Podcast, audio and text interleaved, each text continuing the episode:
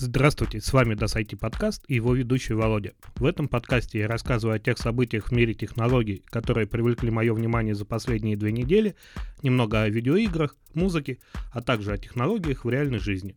В прошлом, не специальном выпуске, был рассказ о настройке системы обновления Windows 10, а в этом я расскажу о нескольких популярных музыкальных стриминговых сервисах и как с ними жить. Приступим. Конечно же, главной новостью последних двух недель, э, за исключением той, что в подмосковных супермаркетах появился доктор Пеппер в полтора-литровых пластиковых бутылках, является выход Spotify в России. И, собственно говоря, так как эта новость перекликается с э, главной темой выпуска, наверное, я сегодня немножечко перекраю структуру подкаста и а, начну а, с главной темы. Итак, музыкальные стриминговые сервисы. Начнем издалека. Я в свое время, наверное, был одним из тех немногих идиотов, кто сразу же после выпуска iTunes э, для Windows компьютеров установил ее себе, потому что я искал нормальный каталогизатор для музыки, но у меня не было ни одного устройства от Apple. Э, первым моим плеером, э, это важно, кстати, для истории про стриминговые сервисы, поймете чуть дальше почему. Первым моим плеером стал шаффл такой квадратненький с круглым колесиком э, в центре плей, такой прищепочка был, который можно было носить на одежде. Вот. Потом уже был э, iPod Classic, ну и там всякие шафы и куча всего от Apple. Вот. так что э, я свою э, музыку всю что покупал, что собирал, я ее загружал в iTunes, и она у меня там всегда хранилась. И, конечно же, когда появился на рынке Apple э, Music, я решил его попробовать. И, э, скажу честно, попользовался я им буквально всего лишь пару дней, потому что столкнулся с одной проблемой. А проблема следующая. Это то, что на все свои старые плееры я не смог загружать музыку, которую я скачал в Apple Music. То есть при э, соединении плеера с iTunes, iTunes мне писал, что на данное устройство нельзя загрузить музыку, так как э, они не подключаются к интернету. Соответственно, от подписки на Apple Music я отказался. И э, мне пришлось еще полгода приводить в порядок iTunes, потому что там стало куча дублей, э, альбомов и прочего. Но сам сервис Apple Music мне очень понравился. Потому что, во-первых, он недорого стоит. Во-вторых, он удобен, то есть там есть радио по исполнителям, а можно посмотреть текста песен. А, единственный минус это то, что они на главной странице советуют не то, что человеку, который пользуется этим сервисом, нравится из э, музыки, а то, что выбирают э, так называемые эксперты Apple, или как они там называются, гении. Ну, в общем, э, если я люблю тяжелый металл, в принципе, я не хочу видеть, чтобы у меня на главной странице э, музыкального сервиса были всякие рэперы, а э, там, как правило, это они еще и невысокого качества, товарищи эти исполнители. Ну, и они, э, Apple вообще говном-то любит людей кормить, особенно таким, которые многим не нравится. Ну, все помнят ту историю, когда проснулись люди по утру и нашли в своих айфонах, айподах и iTunes э, свеженький альбом от YouTube, который, в принципе-то, большинству населения планеты и, собственно, и нужен-то не был. Нет, мне, кстати, альбом-то и понравился, но, например, если бы на нем, э, на его месте оказался бы, прости господи, Kanye West, то это мне тоже было бы не по душе. А, и еще немножечко об Apple. Эти товарищи, но я думаю, что это болезнь не Apple, очень любят выкидывать а, альбомы, которые не соответствуют их изменившимся понятиям о качестве, например. А, таким образом, у меня как-то по утру исчез альбом Дэвида Боуи Space Oddity, который я хотел послушать. Ну, просто я открываю медиатеку, а его там нет. Появился он вновь через несколько месяцев и уже э, с надписью Remastered for iTunes. Ну, собственно, это все, что можно сказать об э, Apple. Не знаю, я давно ими пользуюсь, люблю их э, плеера, но вот э, в некоторых моментах со своим сервисом они очень сильно накосячили. В принципе, если бы у меня был iPhone на 256 гигабайт, я бы вообще не раздумывал и убрал свой iPod Classic на 120 гигов куда-нибудь на полку и больше к нему, наверное, не возвращался. Но так как э, у меня в основном все собрано по альбомам, и я не люблю э, переключаться на треки, Для меня важно, чтобы у меня была с собой та музыка, которая мне нужна, и именно в альбомах. И э, на том устройстве, которое мне нравится. А мне очень нравится iPod Classic, и, в принципе, э, именно проблема-то во мне, что я этим сервисом не пользуюсь. А пользуюсь я в основном Яндекс Музыкой. Э, чем удобен этот сервис? Во-первых, та же самая цена. Это 169 рублей э, подписка на одного. Плюс, если там добавить еще немножечко, э, в эту подписку будет входить стоимость на Кинопоиск HD. Второй момент. Это то, что, во-первых, приложение Яндекс Музыки есть абсолютно на всех устройствах. Да, это на Windows, на Android и, соответственно, iPhone. А, кстати, да, Apple Music можно отдельно установить и на Android телефон, если вы э, такой уж извращенец. В Яндексе очень хорошо персонализированные плейлисты. То есть э, там есть э, плейлист дня, который составляется с учетом э, именно ваших прослушиваний из тех песен, которые вы либо уже слушали и вам понравились, и их внесли в свои любимые, либо из тех, которые могли бы вам понравиться, то есть похожие по смыслу. Есть плейлист с Алисой. Алиса, привет. Молчит Алиса, ну да ладно. Вот, э, где она рассказывает, какие истории связаны с созданием той или иной песни, потом идет песня, и перед следующей она опять рассказывает историю об следующей песне, и это очень, кстати, познавательно. Здесь в лицо не кидают вам то, что не нравится. Здесь э, при открытии приложения на компьютере через браузер либо на мобильном устройстве вы можете посмотреть новинки, Э, вам полюбившиеся плейлисты на основе ваших предпочтений и все в этом плане. То есть э, единственное, что э, Яндекс Музыка в последнее время сильно продвигает, это подкасты, э, из которых слушать можно не очень много, ну, например, как бы и мой в том числе не все могут слушать. Сам себя не поругаешь, никто не поругает. Вот так. А, естественно, и у Яндекса не без э, минусов. Самый главный минус это опять-таки в тот плейлист, который она делает чисто под вас, может затесаться, ну, просто нереальное дерьмище, которое, ну, никак э, нельзя объяснить, каким образом его туда вообще принесло и задуло. И э, э, на этом, в принципе, минусы Яндекса заканчиваются. Очень удобное приложение, если подписка Яндекс Плюс оформлена, а там, кстати, в нее входит помимо Яндекс Музыки еще куча всяких сервисов, то э, можно и скачать себе на э, устройство альбомчик и радоваться жизни. Итак, Spotify. Spotify пришел в Россию в то время, когда из России принято уходить. То время, когда рынок был уже насыщен музыкальными стриминговыми сервисами, э, помимо Apple Music и Яндекс Музыки есть еще уже практически мертвый э, Google Play, который перерождается в YouTube Music. О нем, кстати, я говорить, наверное, особо не буду. Э, ну, можно сказать э, только одно. Приложение для компьютера Play Music, оно собирало из указанных папок всю вашу музыку и выгружало себе в медиатеку. И потом на другой компьютер, например, под управлением Linux, было удобно все это дело взять и скачать чтобы не париться. И то есть у вас было из всех музыкальных сервисов в одном месте собрана гигантская медиатека, но сейчас э, они переезжают э, в YouTube Music, там какие-то очень странные тарифы, и пользоваться я этим точно не буду. Э, и, собственно, на этом все. Возвращаемся к Spotify.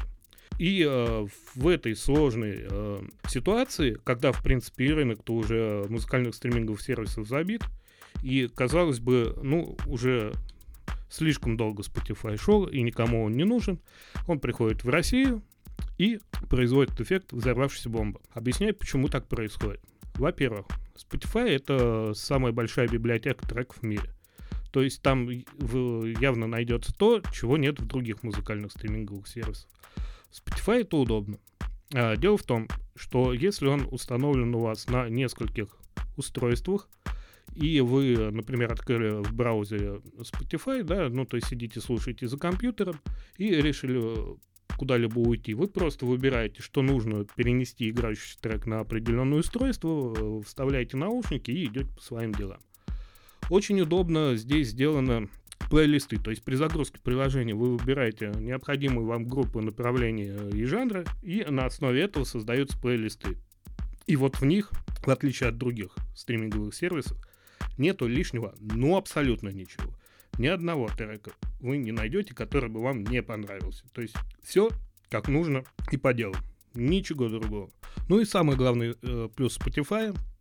Мне очень нравится его цветовая гамма, как он выполнен, как он выполнен на компьютере, как сделано приложение. Это очень удобно. В принципе, мне подписка на него была не нужна, но я за их э, смелость ее оформил, потому что ребята пришли, желаю им успехов, вот, и буду я наблюдать за развитием этого сервиса. Это действительно очень удобный сервис стриминговый. И, наверное, он не зря считается лучшим. В общем, на этом о стриминговых сервисах, наверное, все. Переходим к новостям. А новости у нас одна ужаснее другой. Первое. С 31 июля PayPal будет поддерживать только международные платежи. Так как с 4 июня в России вступили в силу поправки в закон о национальной платежной системе, и теперь операторы международных денежных сервисов не имеют права передавать и собирать информацию о внутренних переводах. То есть на данный момент вы сможете принимать и отправлять платежи зарубежным пользователям через PayPal, а внутри России платежи вы не сможете производить. Вторая дерьмовая новость. А эта новость очень дерьмовая, потому что Линус Торвальдс согласился на переименование нетолерантных терминов в коде Linux. Ну, то есть э, все вот эти вот мастер-слейв, которые издревле были в операционных системах и прочее, blacklist, там они сейчас считаются нетолерантными, э, обижают кого-то, и, как правило, кто-то это жирная, мерзкая, белая тварь, которая лень поднять жопу и выйти на улицу, чтобы похудеть. Почему-то эти люди считают, что их мнение э, очень важно, и с ним нужно считаться. А я вот считаю наоборот. Во-первых, Смотрите, программное обеспечение создается уже очень давно, то есть с 50-х годов прошлого века. Считайте 70 лет. В коде каждой операционной системы и в э, коде драйверов устройств эти понятия используются, ну, можно сказать, испокон веков, если это речь идет о IT-технологиях. И сколько времени понадобится, чтобы поменять это в уже написанном коде, сколько труда это займет, вот эти вот мрази, которые э, предлагают это сделать, э, они просто не думают об этом. И я, честно говоря, не понимаю, почему все идут у них на поводу. Скажите, часто ли вы думали, когда вы подсоединяли CD-привод после жесткого диска на аташном шлифе и перетыкали перемычку Master-Slave о рабстве? Вы вообще задумывались, что это как-то может быть связано? Я вот никогда.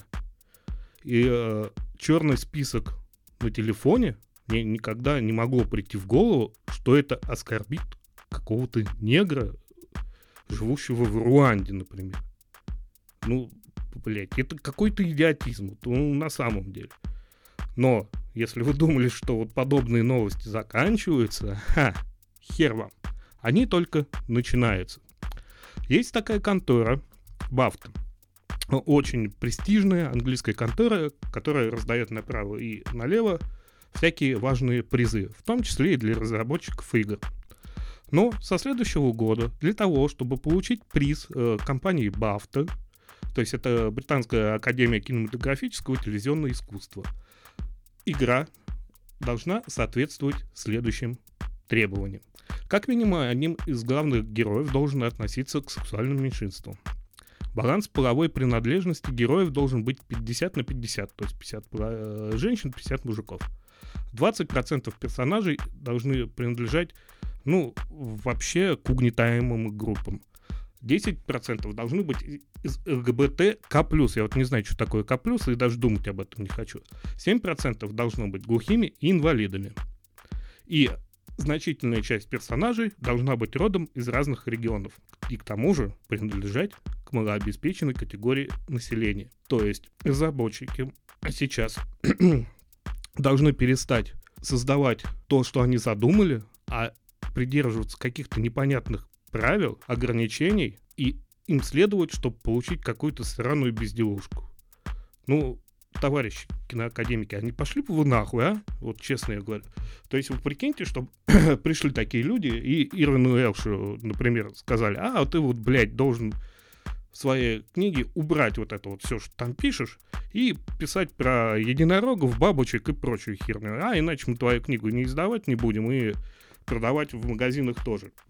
То есть сейчас получается, что э, творческим людям диктуют то, как они должны писать свои произведения. А может быть, через несколько лет еще нужно будет вести, как писать музыку музыканту, да? То есть ты не можешь э, писать тот текст, который тебе пришел в голову.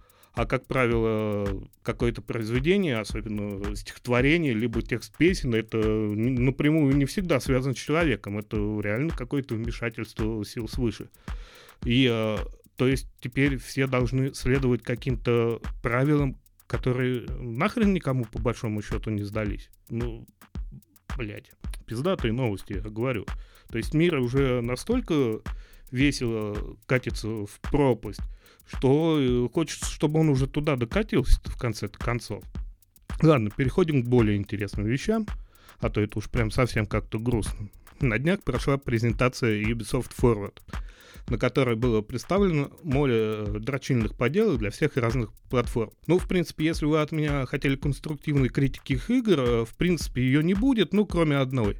Посмотрите на лицо женского персонажа из Assassin's Creed Valhalla, и вот что вы увидите. А вы знаете, эта игра разрабатывалась еще до того, как вышли требования Британской Академии кинематографического и телевизионного искусства. То есть тут еще и у самих э, в людях ого-го сколько дерьмеца.